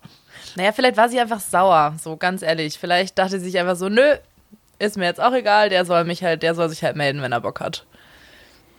Ja. Also äh, aus meiner eigenen Erfahrung kann ich sagen, damit ist schon vieles besser geworden. Mit Rumbocken ist man Mit schon immer weit gekommen. Ja. ja. Aber John fliegt jetzt ja erstmal nach, nach Deutschland. Frankfurt kommt er an und wird von Will Malmann dort abgeholt und dann werden nochmal alle Einzelheiten geklärt. Und das ist dann wieder, das ist dann wieder ein paar Kilometer weg von Würzburg, ähm, westlich, also von näher an mir dran tatsächlich sogar noch. Also das sind jetzt, müssten jetzt so vielleicht 20, 22 Kilometer von mir weg sein. So um den Dreh. Hm. Also die sind jetzt direkt, okay. direkt ähm, neben deiner Haustür quasi. Genau, ich könnte die jetzt sogar kennen. Krass. Also wenn ich. Kennst du Familie Brandner? Wenn ich. Äh, nee, also ich kenne nur den Brandner Kasper, aber das ist wieder was anderes. das ist ein, vielleicht ist es ein entfernter Verwandter oder so. V vielleicht. Ja. Hier, böse Zungen behaupten, hier ist sowieso jeder mit jedem verwandt. Ach, sind wir schon in dem Gebiet angekommen? Okay. Gut. Nein, tatsächlich nicht. Ralf Brandner öffnet die Tür und ähm, ist gerade spontan äh, zu seiner Mutter gereist, um Sachen mit der Polizei zu klären. Und er versucht die relativ schnell die beiden abzuwimmeln, irgendwie so, dass er eben halt nicht so viel weiß und dass die Eltern wohl kein gutes Verhältnis zueinander haben. Und er auch nicht zum Vater. Ja. Genau, und dann ähm, kommt die Mutter, ähm, die Marina Brandner, kommt dann doch und sagt dann doch, nee, nee, ist schon gut, komm, äh, ich rede mal kurz mit denen, ähm, ist vielleicht, vielleicht kann ich ja doch irgendwie noch helfen, ist vielleicht besser und so. Ähm, genau, und dann ähm, erzählt sie, dass sie sich, also, dass sie halt mit ihrem Mann äh, sich auseinandergelebt hat, dass sie zwar noch zusammen gewohnt haben, aber halt nicht mehr wirklich viel miteinander geredet haben und ähm, was ich da ein bisschen merkwürdig fand, dann fragt nämlich, glaube ich, ähm, Will, ob, ähm, ob ihr Mann eine, eine Freundin hat. Und dann sagt sie, ja, bestimmt, er war immer hinter diesen jungen Mädchen her. Also genauso betont. Und da dachte ich mir so, okay, was, was genau wollte die Sprecherin jetzt damit sagen, dass sie das genauso betont hat? Oder war das einfach nur, einfach nur so?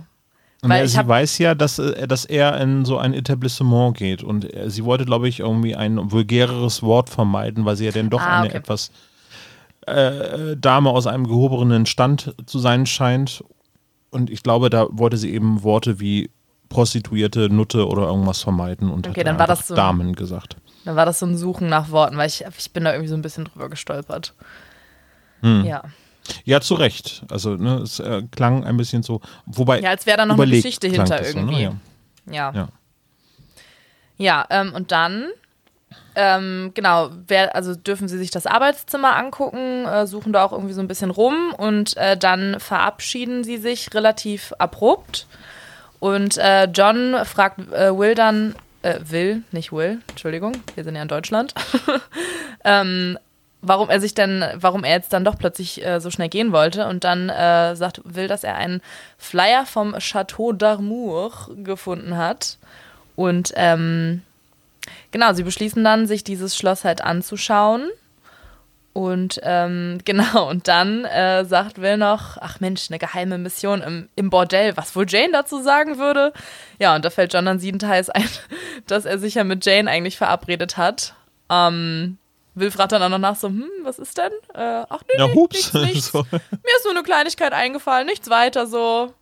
Und spätestens dann hätte er sie ja zumindest kurz anrufen können oder ihr eine Nachricht schreiben können, aber auch das passiert irgendwie nicht. Ne, der stattdessen will er Will und Suko an, erreichen. Genau. Das ist viel das wichtiger, ist viel wichtiger. uh. Aber Mich erinnert das an so Nachrichten, die man so hört, dass ein, ein Bräutigam seine Braut an der Tankstelle vergessen hat auf der Autobahn. Das sind ja eh so, so Sachen, ne? Wie geht das denn? Ja, das verstehe ich. Also ich glaube kaum, dass jemals ein Mann gesagt hat, so, oh ja, die habe ich vergessen. Die, dass diese Ausrede immer noch zieht. Die sind weggefahren, dann hat es die Frau irgendwie doch geschafft und dann sagt, oh, ich habe dich vergessen, Schatz, es tut mir so leid. Also bitte. Ja, ey. das ist einfach Schwachsinn. Man vergisst mal sein Handy. haben in einer halben so. Stunde die Trauung so. Ja. ja, egal. Aber ich habe jetzt noch mal eine inhaltliche Frage hier, ähm, weil du gerade schon gesagt hast, dass John Bill und Suko anrufen will, weil er nämlich gesagt hat, dass die ja neulich in Asien waren und irgendwas über die Ankunft des Schwarzen Todes erfahren haben. Wann waren die bitte in Asien? Habe ich irgendeine Folge verpasst? Ich kann mich da nicht dran erinnern. Oder wurde das gar nicht in nee, der das Folge? wird schon mehrmals angedeutet irgendwie. Was das genau ist, kann ich dir nicht genau sagen. ah, okay, dann habe ich. Dieses Asien, das ist ein Land im Osten. Aha, vielen Also, Dank. was heißt ein Land Ein, eine genau. Region. Entschuldigung. ein, ein kleines, kleines Örtchen. ja. Also Ein ganz böse Zungen behaupten, dass es auch noch ein Kontinent ist. So. ja das ist Nee, aber das ist jetzt gelogen. auch Quatsch. Ja, okay. genau, also die nehmen die Spur auf. Chateau d'Amour ist relativ zielführend. Äh, Im Tonstudio Braun wird ein bisschen, ist John ein bisschen von, ich weiß nicht, Blödheit geschlagen irgendwie so. Weil Will Malmann freut sich halt, dass er eben diesen Flyer gefunden hat von diesem Haus. Und John Sinclair kriegt das einfach nicht auf die Kette, dass das eventuell miteinander zu tun hat. Und dann fragt er, warum hast du denn jetzt diese äh, Karte vom Bordell mitgenommen? Obwohl eigentlich schon im Vorfeld lange erwähnt worden ist, dass von schönen Mädchen gesprochen worden ist und von einem Schloss und von dem Tod im Schwarz irgendwie so. Naja, Ja, das könnte musste man, man schon ihr ein in bisschen über die Straße helfen, um einfach nur ein bisschen Dialog im Hörspiel zu haben. Und jetzt ähm, Ralf Brandner redet mit seiner Mutter und sagt, dass er sich rächen wird, äh, dass sein Vater wahnsinnig geworden ist. Und er bewaffnet sich dann und macht sich alleine auf den Weg zum Chateau d'Amour. Ja, davor ist aber noch die Szene, Ich ähm, wollte gerade dass sagen. wir kurz im Schloss sind und nämlich jetzt quasi die Gegenseite zum ersten Mal vorgestellt wird. Ähm, und zwar der Kala, der Meister. Ähm, ich habe auch irgendwie die ganze Zeit Kala verstanden, also mit K-A-R-L-A, also der weibliche Name. Ich muss die ganze Zeit an Kala Carla Kolumna Kolumna, denken. genau, Ja. ja. Ähm, genau, und äh, die Mädchen, von denen auch vorher schon immer die Rede war, meine Mädchen, Heidi Klum, ähm, Mädchen. musste ich direkt dran denken. Ah. Ähm, genau, weil die sind ja auch wunderschön, ähm, haben sich aber nicht dem Bösen verschrieben, hoffentlich. ja, doch, doch. Der, wie heißt der Vater von der Pro7 oder Klum? wo es läuft. Ja, genau. Die Modelagentur da und so. Ähm, ja, auf jeden Fall. Schön, dass wir jetzt auch einmal noch Jeremy's Next Topmodel hier reingebaut haben. Das, ah, okay. ähm, Ja, habe ich auch mal in der Checkliste, mache ich mal ein Kreuz dran. Hier sehr so, gut. genau, auf jeden Fall ähm, sitzen die Mädels da zusammen. Ähm, die, also es wird kurz beschrieben, dass sie sich wohl dem Bösen verschrieben haben, äh, dass sie in ihren Kunden halt, äh, also dass sie für ihre Kunden, äh, dass sie denen alle Wünsche erfüllen und ähm, dass sie aber eigentlich in den Kunden nur weitere Opfer für ähm, den schwarzen Tod halt suchen. Und der Carla, genau, ist ihr Meister, gibt so ein bisschen Anweisungen für den Abend. Ähm, der sagt, dass die eine, Rosita, soll draußen den letzten Gast finden. Und es wird der Vollmond erwähnt und sie so, sie meint dann irgendwie, ja, ich kann den Vollmond schon spüren. Und da habe ich erst beim vierten Mal hören oder so erst die Verbindung gezogen, dass sie dann später diese Werwölfin ist, die dann später den Paul Brandner anfällt. Und ich dachte mir die ganze Zeit, wo kommt dieser verflixte Werwolf her?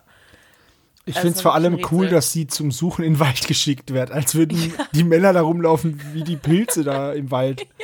So, weiß auch nicht. So, geh mal in den Wald, such mal jemanden. Äh, Spessart ist riesengroß. Ja, weird. Ähm, genau, Fatima ist noch eine von den Mädchen, die soll einen von den Gästen vor Ort auswählen. Genau. Äh, achso, und eine Sache ist mir noch. Die äh, Schlangenfrau ist es, ne? Ja, genau. Ja, das kann sein. Ja, und eine Sache ist mir noch äh, äh, aufgefallen. Und zwar ähm, wird der Carla als großer, breitschultriger Mann äh, beschrieben. Und äh, ihn soll wohl so ein leicht bläuliches, fluoreszierendes Licht umgeben. Und wisst ihr, an wen ich denken musste? An Den Hades Genie- von Achso. Herkules. Ich dachte dann Genie. Nee, an Hades. ja, das ja, hätte auch gepasst. Aber nein, von, der, von Disney, diese, die Zeichentrickverfilmung von Herkules. ja, ist super schön. ist doch da auch immer mit so einer blauen Flamme. Fand ich gut, das Bild. Ja, Aber in welcher Synchronisation denn? Von äh, äh, Robin Williams oder denn eher von Will Smith? Hades, ähm, nicht Genie. Ach Genie ja, ja, ist, natürlich. Äh, genau, Genie war Will Smith und Robin Williams. Wer war denn Hades? ist der griechische Gott der Unterwelt. Der, ja, ja, das, das, genau. das, weiß ich, nein. ich, achso, du meinst, wer, wer, wer den gesprochen hat? Ja. Boah, das weiß ich gerade nicht mehr. Ich weiß leider nur noch, und das werde ich niemals wieder vergessen, dass Till Schweiger Herkules gesprochen hat. Und seitdem ich das einmal gehört habe, kann ich diesen Film nicht mehr auf Deutsch gucken. Das ist so grauenhaft. Ja, das ist Ich bin Herkules? Was? Genau. Wer bist du? Ich bin Herkules. Naja, nee, genau aber äh, jetzt, wo du es so gesagt hast, ich, äh, ich stelle mir jetzt vor, wie Carla Kolumna sozusagen die äh, Chefin des Bordells wäre. Kommen Sie rein, sensationell! Oh, wow. Der deutsche Sprecher von, äh, von Herkules, also von Hades, oh. ist Arne Elsholz. Oh, sehr guter Sprecher. Leider auch schon viel zu früh gestorben. Stimme von Tom Hanks unter anderem. Oh, ja. Ja, stimmt. Jetzt, wo ihr es sagt. Ja, also sie ist der Werwolf. Äh, sie soll. Ist, ist sie Von? Heißt sie so? Was? Nein. Rosita. Rosita. Also ich habe äh, verstanden Rosvita, äh, aber na gut. Rosvita, genau. Eine weitere ja, genau. Harry Sabine Kuhne. Yvonne ist äh, auch noch die. Ist sie eine Vampirin? Man weiß es nicht genau. Wer sind denn die sieben Frauen? Das scheinen ja offensichtlich alles verschiedenartige Dämonen oder. Ähm, naja, später ähm, merkt man ja, dass es so Hexen sind, oder? Weil Achso, ne, Yvonne ist die Hexe, so genau. Yvonne ist die Hexe, Roswitha ist dann der Werwolf. Und Fatima ist dann oder anscheinend die, die Schlangenfrau. Genau, die Schlangenfrau und dann, ja. Obwohl das auch nicht Von direkt genannt wird, aber vom Namen her denkt man, glaube ich, eher so ne, Richtung orientalisch, da wir an Klischees denken. Ja, musst du aufpassen, sonst kriegst du direkt. Hm. Werde ich hier gleich rausgewählt aus ja. dem Podcast. Genau, also ein Werwolf ist unterwegs, so viel kann man äh, festhalten. Und ein Paul Brandner, nicht Ralf Brandner, der Sohn ist halt Paul Brandner, der macht sich auf den Weg zu dem Schloss und John und Will fahren irgendwie einen weiteren Weg, weil der ähm, Paul Brandner ist vor denen in der Nähe des Schlosses angekommen. Nee, aber auch davor ist auch noch eine Szene. Und zwar sind die da dann nochmal beim BKA und finden dann raus, dass, ähm, dass die Daten da von dem Betreiber des Schlosses halt irgendwie verändert wurden oder dass da irgendwie Schmu betrieben wurde und dass der Betreiber von dem Schloss eigentlich seit einem halben Jahr tot ist. Ja, okay, ein nicht ganz unwichtiges Detail, aber ja, ja, Gut, ist ein bisschen genauer noch irgendwie recherchiert irgendwie so, aber tut ja eigentlich der Handlung nichts zur Sache, ne? Irgendwie. Ja, tut nicht wirklich was zur Sache, weil es war ja eh schon klar, dass halt irgendwas falsch ist da mit dem Schloss. Oder ist das so eine Art Rechtfertigung, so dass sie da jetzt ermitteln, dass sie das erstmal rausfinden müssen, dass da irgendwas nicht ganz in Ordnung ist? Ach, du meinst, weil sie es sonst von legaler Seite aus, ähm, also von rechtlicher Seite aus nicht äh, rechtfertigen Untersuchen können. dürfen, ne? Ja. Oder so. Hm, ja, das kann sein. Ja. Oder sie wollten einfach nochmal ähm, so ein bisschen Wills Arbeit zeigen.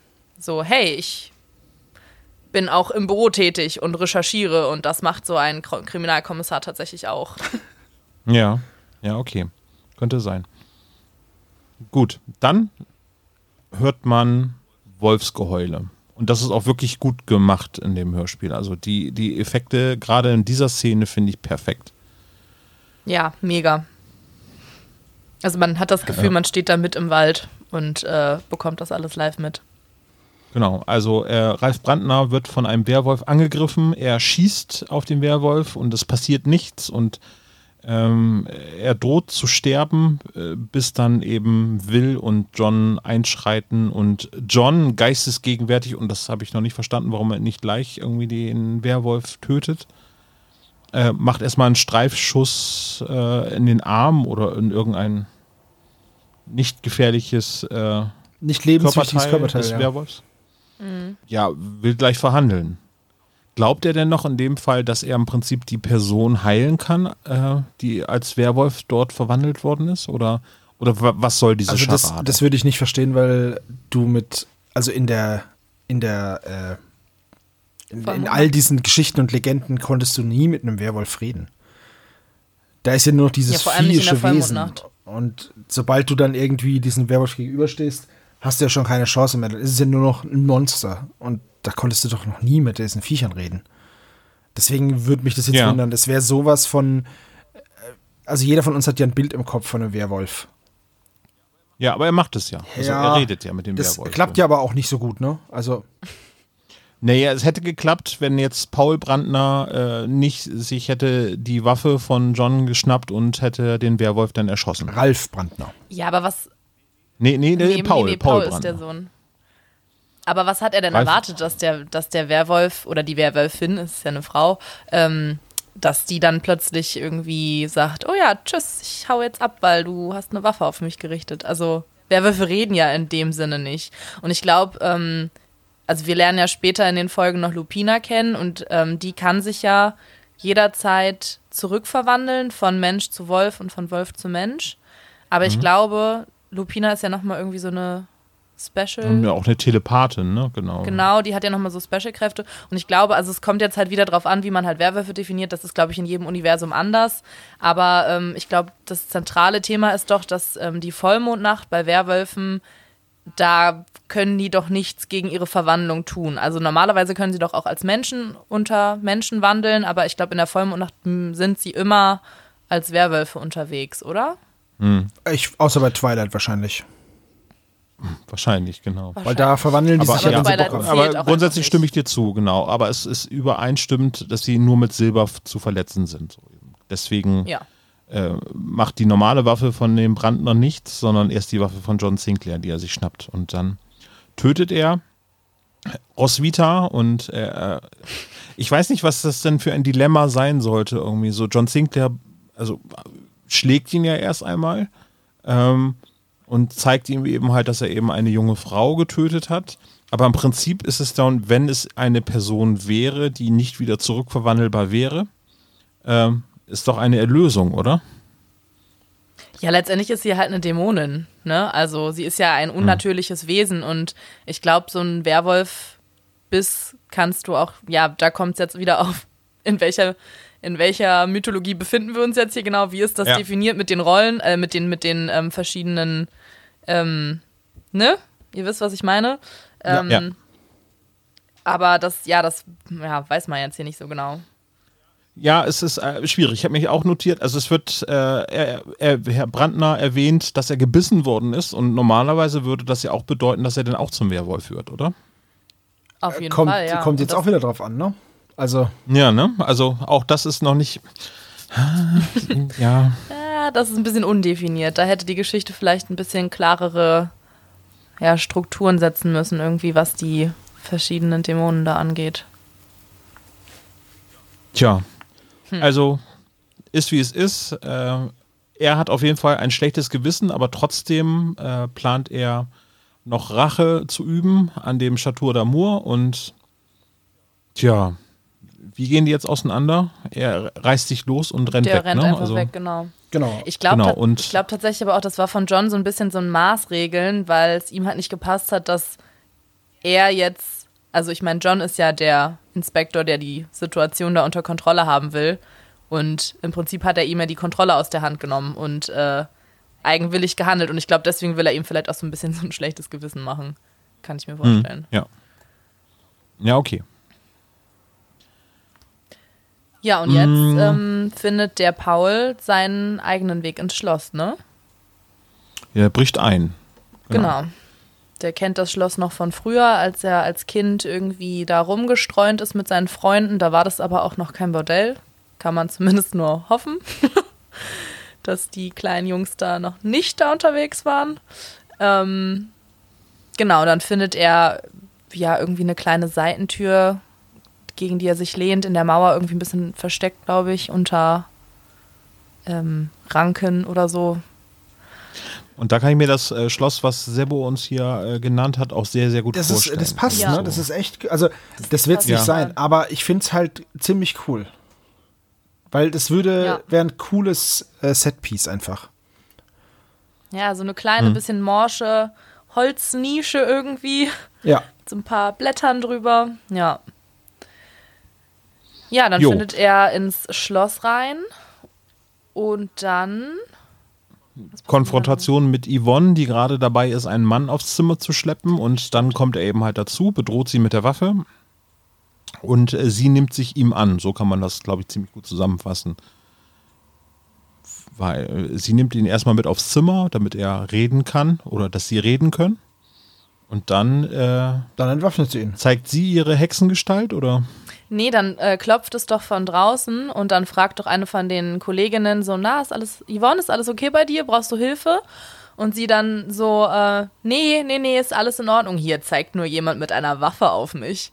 Und das fand ich ziemlich cool von ihr. Also das habe ich nicht erwartet, dass sie sich da so leicht, äh, ähm, also dass sie nicht nachgibt und äh, sich da nicht gefangen gehalten lässt, gefangen halten lässt. Aber gut, naja, sie ist, halt, halt eine, eine taffe, taffe Dämonin. Ich wollte gerade sagen, ne? also, also, sie hat auch nichts zu verlieren. So, sie weiß, dass sie stärker ist. Genau. Dann, also dann verwandelt sie sich in eine Hexe mhm. und hat eine Mörderaxt äh, dabei. Ja, das ist doch die Pascal, oder? Von der sie auch Ach, das ist die Pascal, die, die andere. Vor der Tür okay, ja, das, äh, das, das, das verschwimmt bei mir so ein bisschen in Erinnerung. Dass, äh, also es sind zwei Frauen und sie haben, sind halt bewaffnet und haben automatisch im Prinzip ja, nee, die stimmt. Macht über ihn übernommen. Ja, stimmt, aber die vor der Tür hat die Axt, weil die reißt dann, glaube ich, irgendwie die Tür auf oder schlägt die Tür auch mit der Axt ein. Ich weiß es gar nicht mehr genau. Ähm, hm. Genau, und ja, macht dann auch von ihrer Axt weiteren Gebrauch und ähm, ja, tötet ihn quasi. Ja, nicht ganz, weil er schafft es ja dann noch zu schreien und dann die Treppen runter, bis dann, und wo ihn dann später John und Will sehen, die dann nämlich, weil die ja jetzt sich auch auf den Weg zum Schloss gemacht haben, äh, ja. ihn dann später sehen. Aber das noch die gehen deutlich cleverer vor als äh, Brandner, weil äh, sie klopfen ebenfalls an die Tür, wie es Brandner zuvor getan hat. Und er hat, er hat gesagt, nee, er hat keinen Mitgliedsausweis und so. Und John Sinclair macht im Prinzip gleich beim Türsteher das Angebot, dass er gerne Mitglied werden möchte in dem, in dem Club. Das ist schon smart.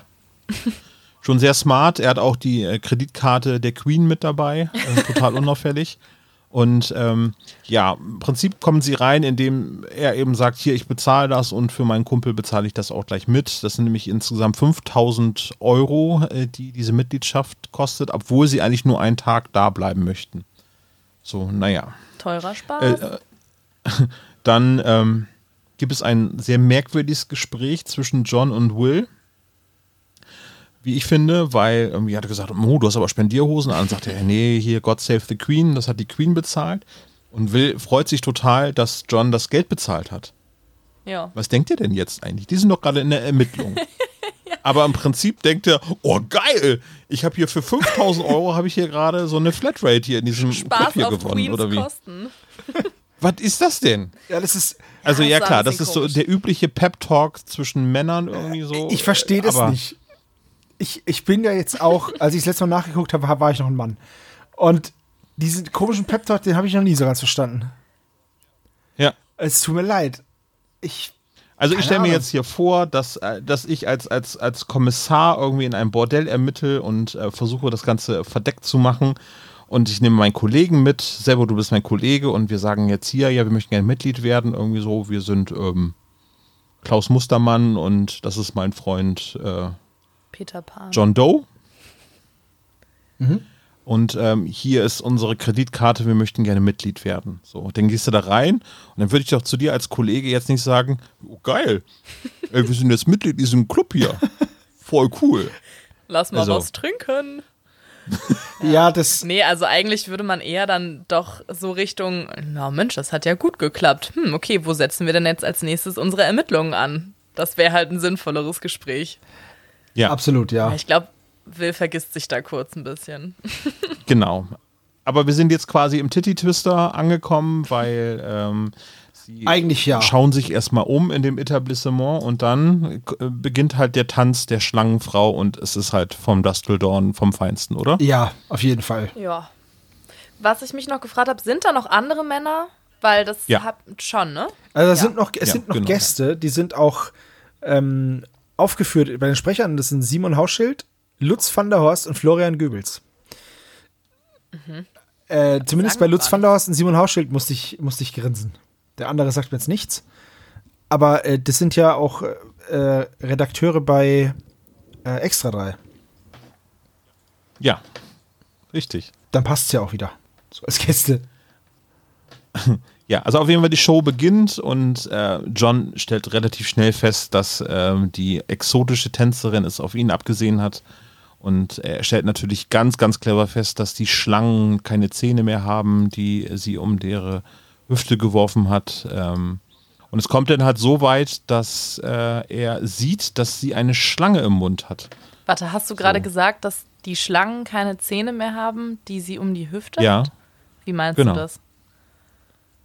Sind ähm, die tot, oder? Nee, Will Malmann hat irgendwie gesagt, oh, pass auf die Schlangen auf, die sie da um diese, äh, um die Hüften oder um, dem, um die Schulter geworfen hat. Es kann auch sein, dass sie das gerade mit dem Tonstudio Braun verwechselt, weil es wird erklärt, dass äh, wohl die Schlangen keine Giftzähne mehr haben. Naja, dann war das aber wirklich Tonstudio Braun, weil da kann ich mich nicht dran erinnern. Ich weiß nur noch, okay. dass irgendwie gesagt wurde, dass irgendwas mit den Schlangen, die sich in Schleier verwandeln oder umgekehrt? Es wird so ein bisschen auch rumgespielt zwischen, ist das ein Schleiertanz oder ist das ein Schlangentanz? Das ist nicht so richtig klar. Also ich finde diesen, diesen also Schlangentanz, den fand ich schon auch schon immer sehr, sehr seltsam. Als Britney Spears das damals gemacht hat, war ich etwas verwirrt und ich kann dem auch jetzt so nichts abgewinnen. Also ich verstehe das auch nicht, wo da die Faszination liegt. Reden wir jetzt von einem Tanz mit einer echten Schlange. Ich das ja, wo die das so dann um die Schultern haben und dann diese arme Schlange ah, da ja, so okay. hin und her. Äh, das finde ich immer ganz komisch. hm. Hm. Ja. Na gut. Auf jeden Fall, äh, John sieht dann, dass eine Schlange in dem Mund der Tänzerin ist. Das finde ich sehr, sehr krass. Also es muss dann irgendwie die Zunge sein oder so. Ansonsten wäre das, glaube ich, ziemlich.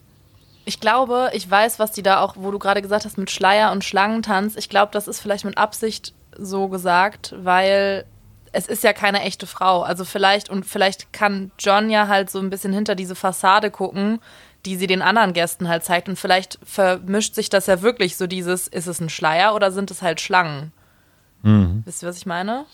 Oh, also du meinst so eine hypnotische Wirkung, so hat ja, dieser so ein bisschen. Tanz. Ja. Und dass du dann halt plötzlich ja. Dinge wahrnimmst, die halt gar nicht da sind oder vielleicht doch da sind, die man sonst nur nicht sieht und so. Das würde halt auch diese mhm. Schlange im Mund erklären, die ja wahrscheinlich eine Zunge ist, aber vielleicht, wenn sie ja eine Dämonin ist, ist es halt wirklich eine Schlange. Ne? Mhm. Ja. ja. Okay, es kommt zum Disput. Äh, John schlägt die Frau oder die Dämonin, sagen wir jetzt mal ganz vorsichtig. Und dann ähm, ja, gibt es äh, die Auseinandersetzung mit Carla, der äh, sie eigentlich des Hauses verweisen möchte. Das verstehe ich nicht so ganz, weil eigentlich weiß Carla ja schon, dass es der Sohn des Lichts ist. Ja.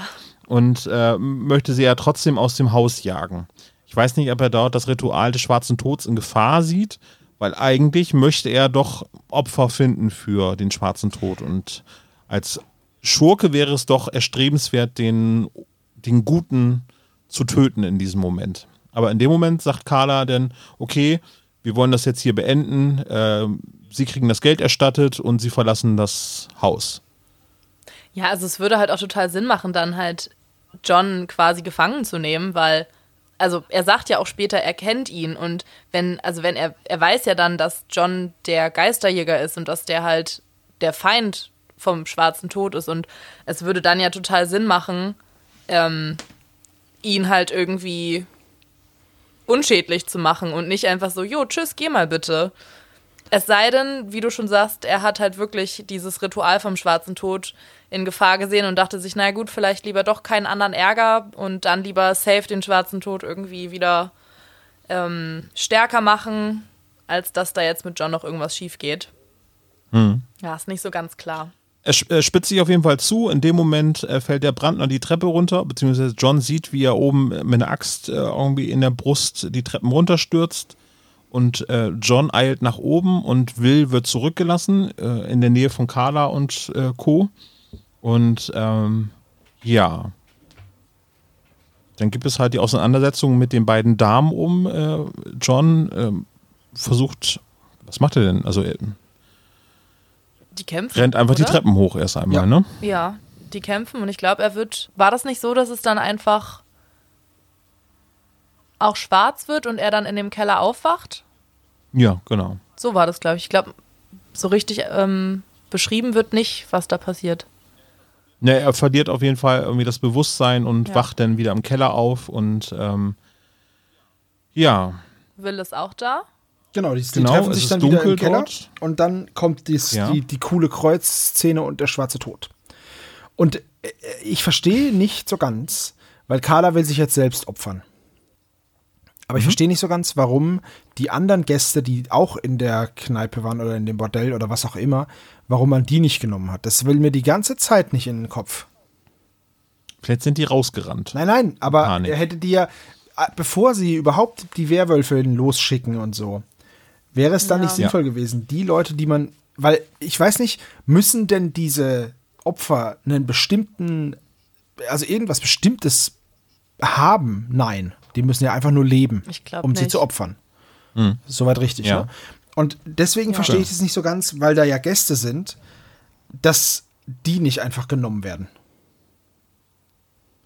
Ja, hätte man relativ schnell abhandeln können. Ja, ne? weil eben ja. sieben Gäste rein und genau. einmal was in den Cocktail rein und fertig. Genau. Ja, zumal dieses, also dieses ähm, Chateau d'Amour ist ja wahrscheinlich schon länger in Betrieb und ähm, ich weiß jetzt nicht, wie lange die Mädels da jetzt schon sind mit dem schwarzen Tod, aber das wird ja wohl auch jetzt vielleicht schon eine Woche sein oder so. Und wenn das Ding halt wirklich regelmäßig in Betrieb ist und das, also da sind ja anscheinend genug Leute, die da hingehen, dann hätten die das doch easy in ein paar Tagen da schaffen können, dass die äh, den schwarzen Tod damit Energie speisen. Ja. Das ist merkwürdig.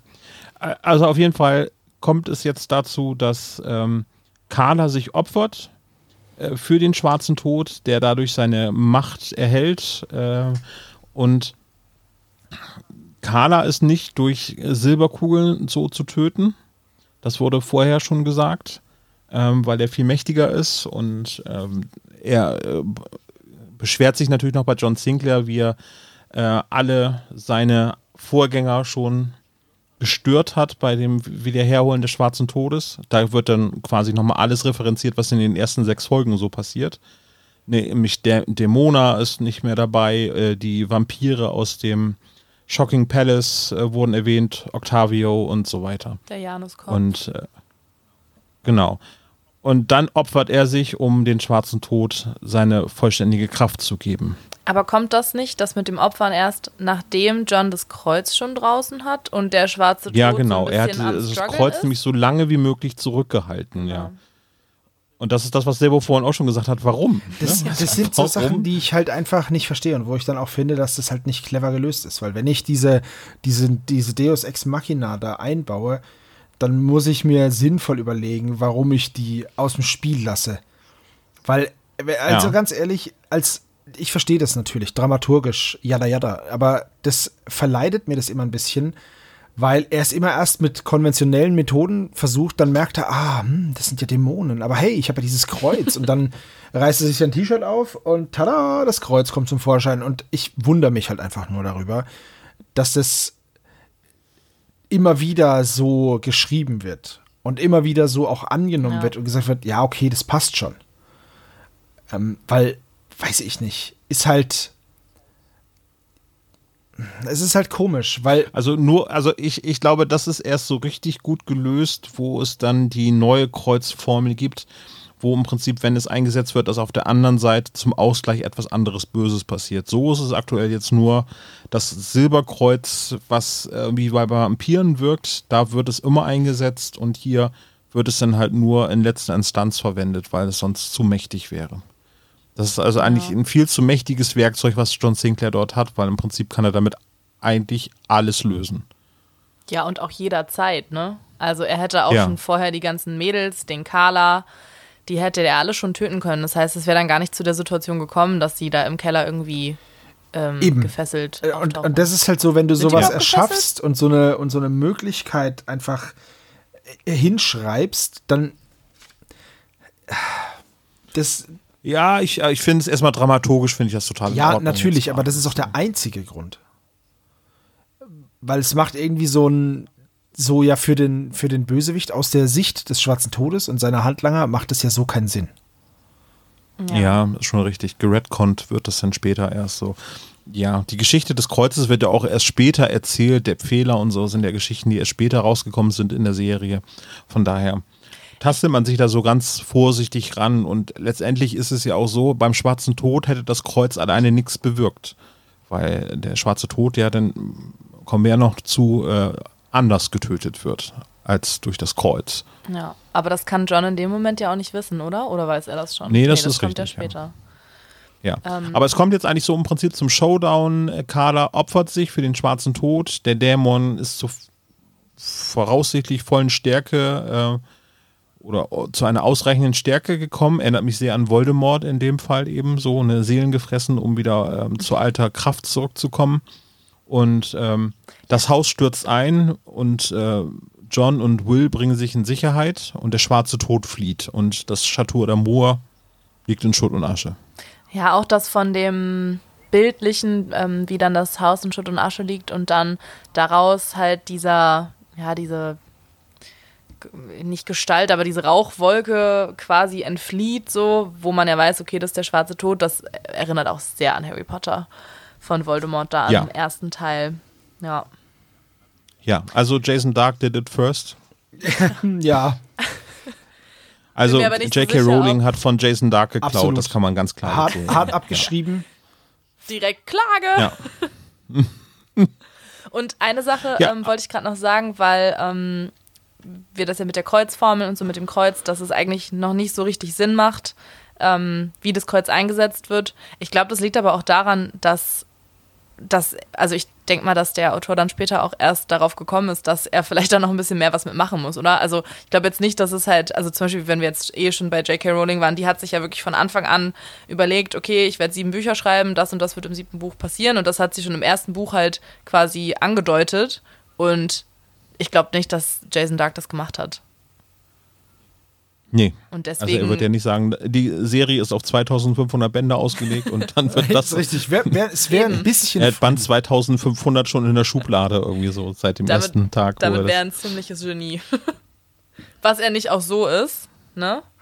Ähm, ja, aber ich glaube, ja. das kann man einfach nicht. Ähm, so vorausplanen und vorausahnen, dass das ja auch doch so ein Erfolg wird, ne? So, äh, jetzt habe ich äh, relativ lange nichts mehr dazu gesagt, was beim Tonstudio Braun passiert. So, äh, jetzt bevor wir zur Schlussszene kommen, ähm, würde ich gerne nochmal erzählen, was sich äh, bei Tonstudio Braun unterscheidet zur Edition 2000. Liebe Leute, äh, setzt euch hin, es wird sehr, sehr spannend, weil in, in der Tonstudio Braun Fassung ist der schwarze Tod niemand anderes als Carla. Oha. Das heißt, äh, der Chef des Chateau d'Amours ist eigentlich der schwarze Tod in einer anderen menschlichen Gestalt.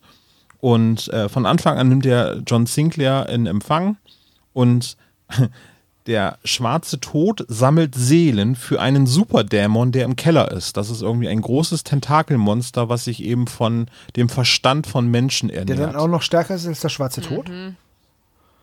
ja, genau. Aber der wird dann wiederum von John Sinclair mit Silberkugeln und Kreuz getötet. Das ist ja auch irgendwie einfach, der oder? Tod? Huh.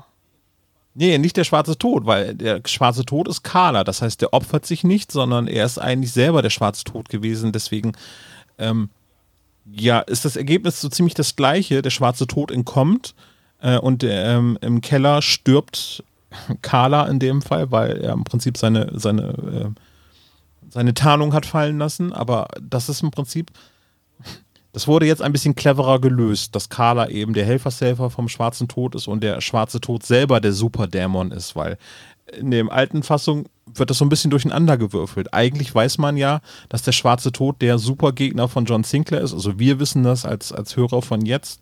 Aber damals war das halt noch gar nicht so klar. Da haben sie gesagt, ja, wir haben einen Gegner für John Sinclair, der heißt der schwarze Tod.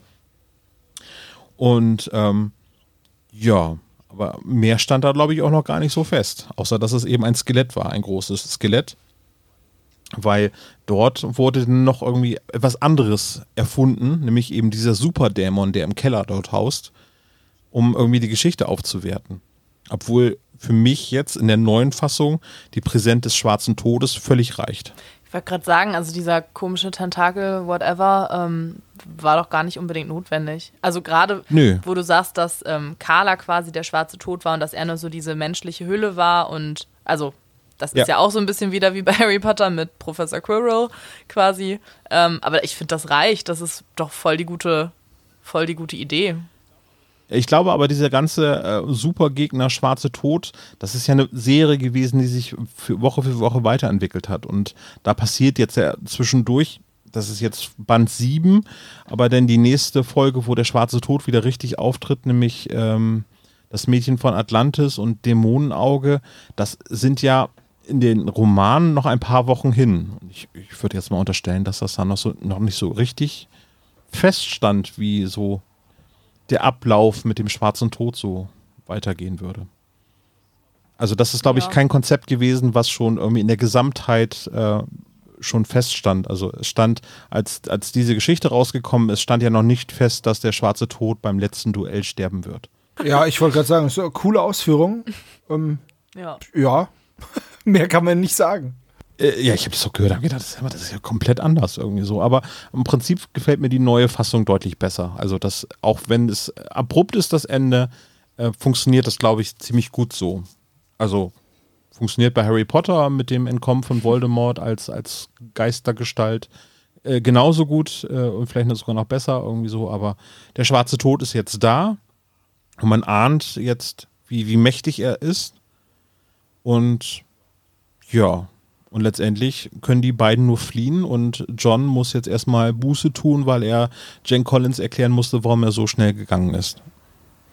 Ja, er hat zwei Nachrichten auf dem Anrufbeantworter. Die erste. Sehr schön, gepiepte Nachrichten. Ja, ich wollte es gerade sagen. Oh, ich hätte zu gerne gewusst, was da für Wörter gefallen sind. ja. oh, es war herrlich. Ja, also Jane ist sehr erbost, verständlicherweise. Und ähm, John denkt sich auch schon so, oh oh, das äh, geht nicht gut aus. Ja, und dann hört er die zweite. Das sind bestimmt zwei Flaschen Champagner, die er einsetzen muss, um sie wieder bei Laune zu halten. Höchstens. ähm, ja, und dann die zweite Anrufbeantworter-Nachricht. Ähm, ja, da sagt Jane im Prinzip, dass Will sie angerufen hat, dass er ihr alles erklärt hat und ähm, dass sie sich, glaube ich, dazu herablassen würde, ihm zu verzeihen, wenn er sich jetzt sofort auf den Weg zu ihr macht und irgendwie das Frühstück nachholt oder wie war da genau der Wortlaut? Ja, der große Dämon ist da und ähm, John Sinclair denkt, oho, knickknack und äh, die ganze Folge denken alle. Ja, aber nämlich auch, dass denken das alle gemeint war. ja. Jetzt mal ganz kurz äh, unpopular opinion. Also dieses ganze Bordell wäre doch eigentlich überhaupt nicht notwendig gewesen, um jetzt da Seelen für den schwarzen Tod zu finden, oder? äh, nein, auf keinen Fall. Da ja. reicht auch so ein Dorffest eigentlich. ja. ah. Wie sollte die Folge denn heißen? Das Dorffest. Das tödliches, Schützenfest tödliches Schützenfest oder sowas. ja. Okay, wie, wie, Franzi, ich hatte dich vorhin leider nicht zuerst begrüßt, aber äh, okay. ich lasse dir den Vorrang beim Fazit. Wie ist denn dein Fazit zu dieser Folge? Team Sinclair. Ja, ähm, habe ich ja gerade schon so ein bisschen was gesagt. Ähm, ja, ich, boah, ich liebe die Folge. Also ähm, ich höre die immer wieder sehr gerne. Ist, ich finde es auch immer wieder lustig, diese ganzen Sexanspielungen und dieses Verruchte ins Mikrofon, Gerede und ach, das macht einfach Spaß, das anzuhören. Und ähm, ja, ich finde, ich glaube, Will taucht ja jetzt auch zum ersten Mal auf. Habe ich das richtig in Erinnerung? Ja. Ja. Und ich finde ihn sehr sympathisch. Ich finde so die Dynamik zwischen ihm und John cool. So auch, dass er so ein bisschen quasi der deutsche Gegenpart ist. Und ähm, ja, also mir, mir gefällt die Folge einfach. Der, ähm, der, der Soundteppich ist extrem gut. Also die ganze Atmosphäre nimmt einen super mit. Also ich habe so oft Momente gehabt, wo ich wirklich zusammengezuckt bin oder keine Ahnung, die Folge so nebenher lief und ich dann das, was ich eigentlich dabei gemacht habe, komplett vergessen habe und dann doch irgendwie so total in dieser Atmosphäre von dem Hörspiel gefangen war. Und ja, bis auf vielleicht dann, ja, was wir jetzt gerade auch gesagt hatten, so kleine Un Unstimmigkeiten da mit dem Kreuz am Ende oder warum dann die Mädchen da, die ähm, die äh, Gäste irgendwie draußen im Wald suchen sollten oder so. Trotz dessen ähm, finde ich, ist es eine super, super coole Folge. Und vor allem, ich finde, die macht halt total Lust auf mehr, weil so jetzt ist halt dieser krasse Superdämon da, vor dem John und seine Freunde die ganze Zeit äh, gewarnt haben und Angst hatten und was sich halt in den letzten Folgen aufgebaut hat. Und es ist so ein bisschen dieses, ja, was kommt denn jetzt? So, wir wissen halt überhaupt nicht, was jetzt passieren wird, wie viel gefährlicher es wird und ähm, ja, man, also ich hatte sofort Bock weiterzuhören und habe das auch dann natürlich gemacht. ja, also ich mag die Folge. Ja, ich mag die Folge auch. Also natürlich auch wegen des Lokalkolorits, aber halt so das erste Erscheinen eines Übergegners ist natürlich immer gut. Also, was heißt immer gut? Das ist pauschal. Aber für in diesem Fall halt echt super. Und ja, klar, es ist halt wieder so ein Bordell, aber naja, dieser, dieses äh, Femme Fatale ist ja eh immer so ein, so ein Thema, das gut zieht. Und es gibt ja auch viele Horrorfilme, die so sind. Gerade, du hast jetzt auch gesagt, From Dusk Till Dawn ist ja nichts anderes. Gut, es ist nur eine Bar und kein Bordell, aber ist halt einfach ein bisschen weiter eskaliert. Und äh, ja, ich finde es einfach eine schöne Folge, auch weil ich halt einfach hier wohne, wo ich wohne. Und das ist cool, sowas mal in einem Hörspiel ähm, zu haben. Ist jetzt vielleicht für Großstädter nicht ganz so besonders wie für mich Landei, aber Deswegen fand ich es sehr cool und die Sprecherliste ist halt einfach auch so geil. Das sind halt einfach nur gute Stimmen und ja. Also selbst in der Nebenrolle Ulrich Ja, Ulrich Pleitgen ist der Doktor, der das haben wir gar nicht gesagt. Das ist mir vorhin noch eingefallen. Ja. Solche Sachen halt einfach. Es ist halt sogar die Gäste sind lustige Leute, die man halt kennt und das ist schon sehr sehr cool. Also sehr hochwertig, auch wenn es trashig ist. Und äh, hat es mir Aber sehr gut gefallen. Das ist halt John Sinclair. Genau, das ist John Sinclair. Wenn ja. Trash, dann hochwertig. ja. Ich kann mich euch nur anschließen. Großartige Folge. Ich habe jetzt so das Gefühl, oh, es geht endlich los. Der schwarze Tod ist endlich da. Die ersten sechs Folgen waren alle schon gut.